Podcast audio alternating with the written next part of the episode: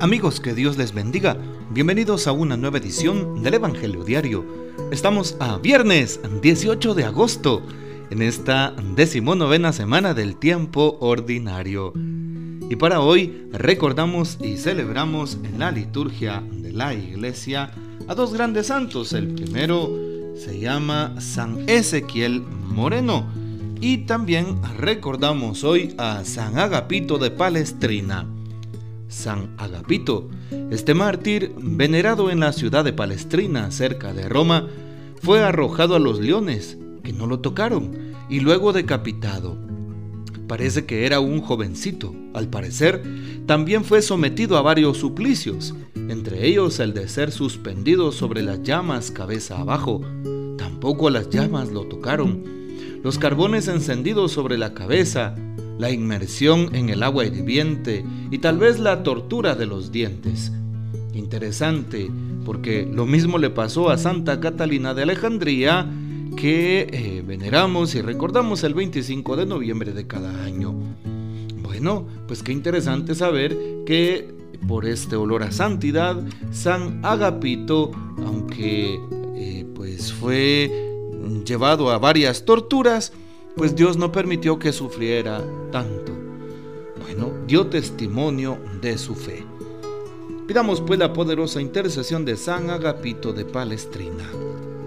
Para hoy tomamos el texto bíblico del Evangelio según San Mateo capítulo 19 versículos del 3 al 12. Mateo 19 3 al 12. En aquel tiempo se acercaron a Jesús unos fariseos y le preguntaron, para ponerle una trampa, ¿le está permitido al hombre divorciarse de su esposa por cualquier motivo?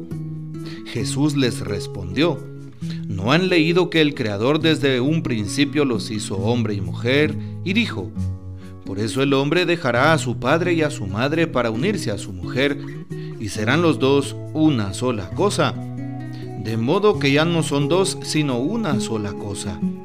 Así pues lo que Dios ha unido, que no lo separe el hombre. Pero ellos replicaron, entonces ¿por qué ordenó Moisés que el esposo le diera a la mujer un acta de separación cuando se divorcia de ella? Jesús les contestó, por la dureza de su corazón. Moisés les permitió divorciarse de sus esposas pero al principio no fue así. Y yo les declaro que quien quiera que se divorcie de su esposa, salvo el caso de que vivan en unión ilegítima y se case con otra, comete adulterio. Y el que se case con la divorciada también comete adulterio. Entonces le dijeron sus discípulos, si esa es la situación del hombre con respecto a su mujer, no conviene casarse pero Jesús les dijo, no todos comprenden esta enseñanza, sino solo aquellos a quienes se les ha concedido, pues hay hombres que desde su nacimiento son incapaces para el matrimonio. Otros han sido mutilados por los hombres, y hay otros que han renunciado al matrimonio por el reino de los cielos. Que lo comprenda aquel que pueda comprenderlo. Palabra del Señor, gloria a ti, Señor Jesús. Bien, qué importante es que hoy, día viernes penitencial, podamos orar por los enfermos, por la conversión de los pecadores y pues por tantas intenciones que hay en la iglesia, por los alejados, por aquellas personas que no conocen a Dios, por los que persiguen a la iglesia incluso.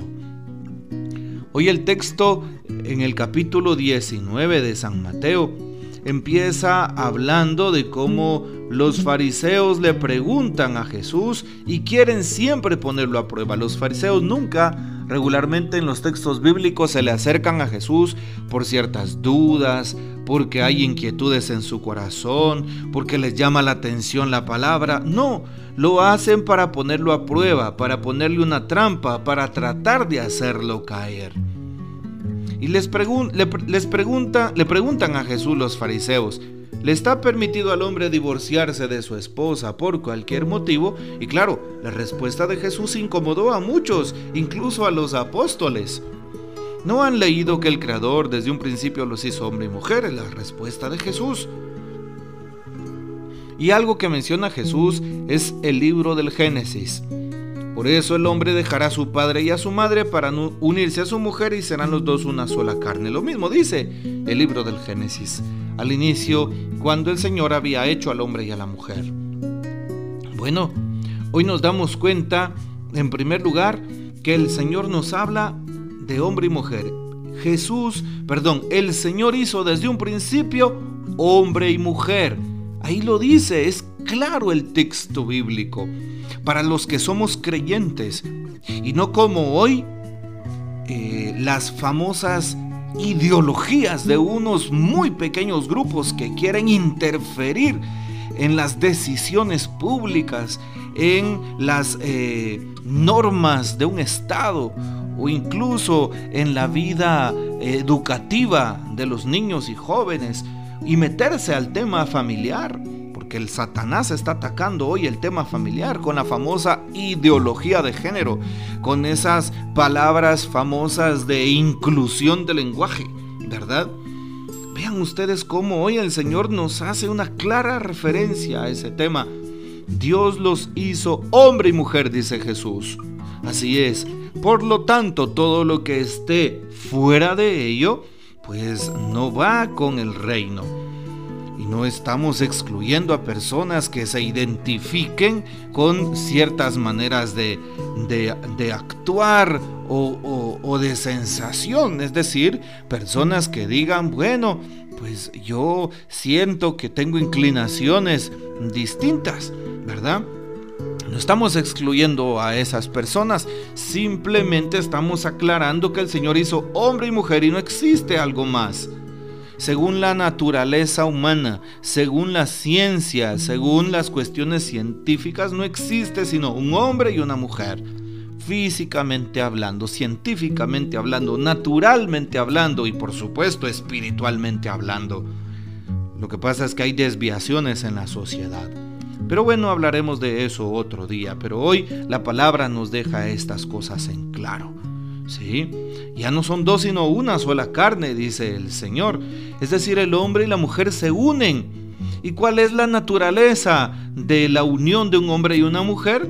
Pues precisamente la que Dios les ha dado desde la creación del mundo, y es la multiplicación de la especie desde el amor a través del sacramento del santo matrimonio. Y por eso hoy el Señor habla del esposo y la esposa.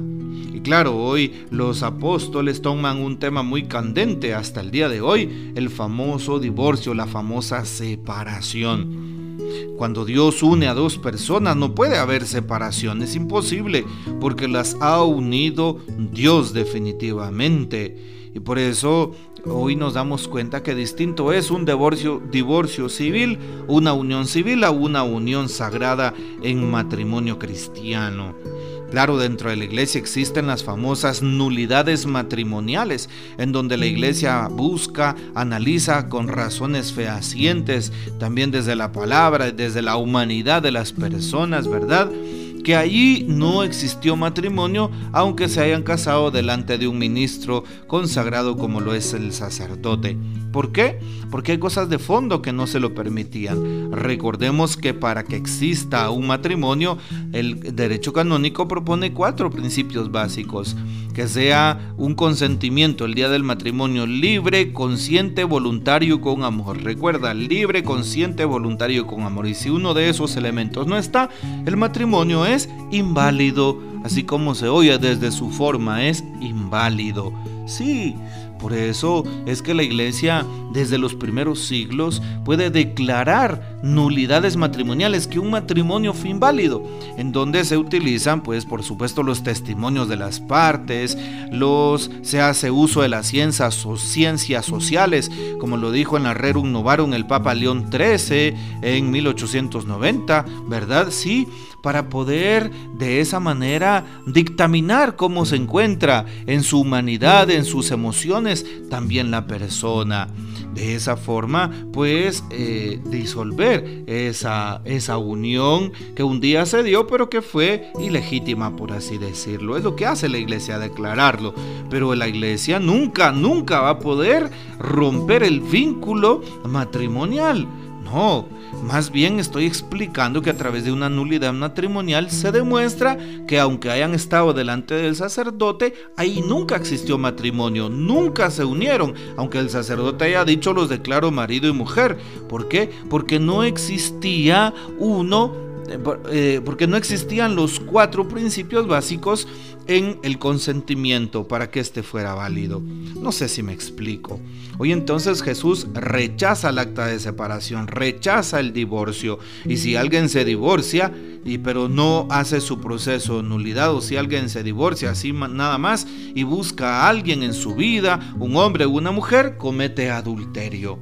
Bueno, qué importante es valorar el don del matrimonio, sobre todo en este tiempo, en esta sociedad líquida, dice el Papa Francisco, del mínimo esfuerzo, del cómprese, úsese y tírese. Una sociedad en donde no hay compromiso, en donde, en donde los jóvenes solo quieren intentar y probar, en donde no quieren realmente consagrarse, no quieren bendecir su vida con el matrimonio.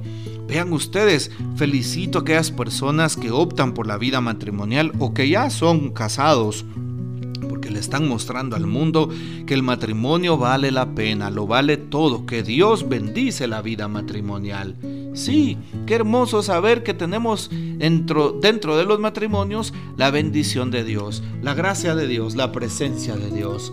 Y por eso hoy le damos infinitas gracias al Señor por aquellas personas que están casadas. Y una invitación para aquellos que no han contraído nupcias, ya que el Señor les está haciendo una llamada, respóndanle con alegría. Y por eso Jesús al final lo aclara. No todos comprenden esta enseñanza. Así es, pues hay hombres que desde su nacimiento son incapaces para el matrimonio. Hay personas que no se pueden casar, ¿verdad?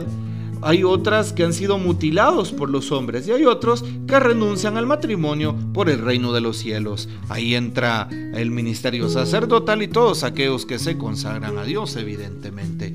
Bueno, pues ojalá que esta reflexión nos vaya ayudando. El Papa Francisco dice, lo que Dios ha unido no lo separa el hombre. El Señor aprovecha la ocasión, dice el Papa, para dejar bien clara la sustancial santidad y sacralidad del matrimonio entre varón y mujer es parte del proyecto original del Creador y por eso cuenta con su bendición desde el principio.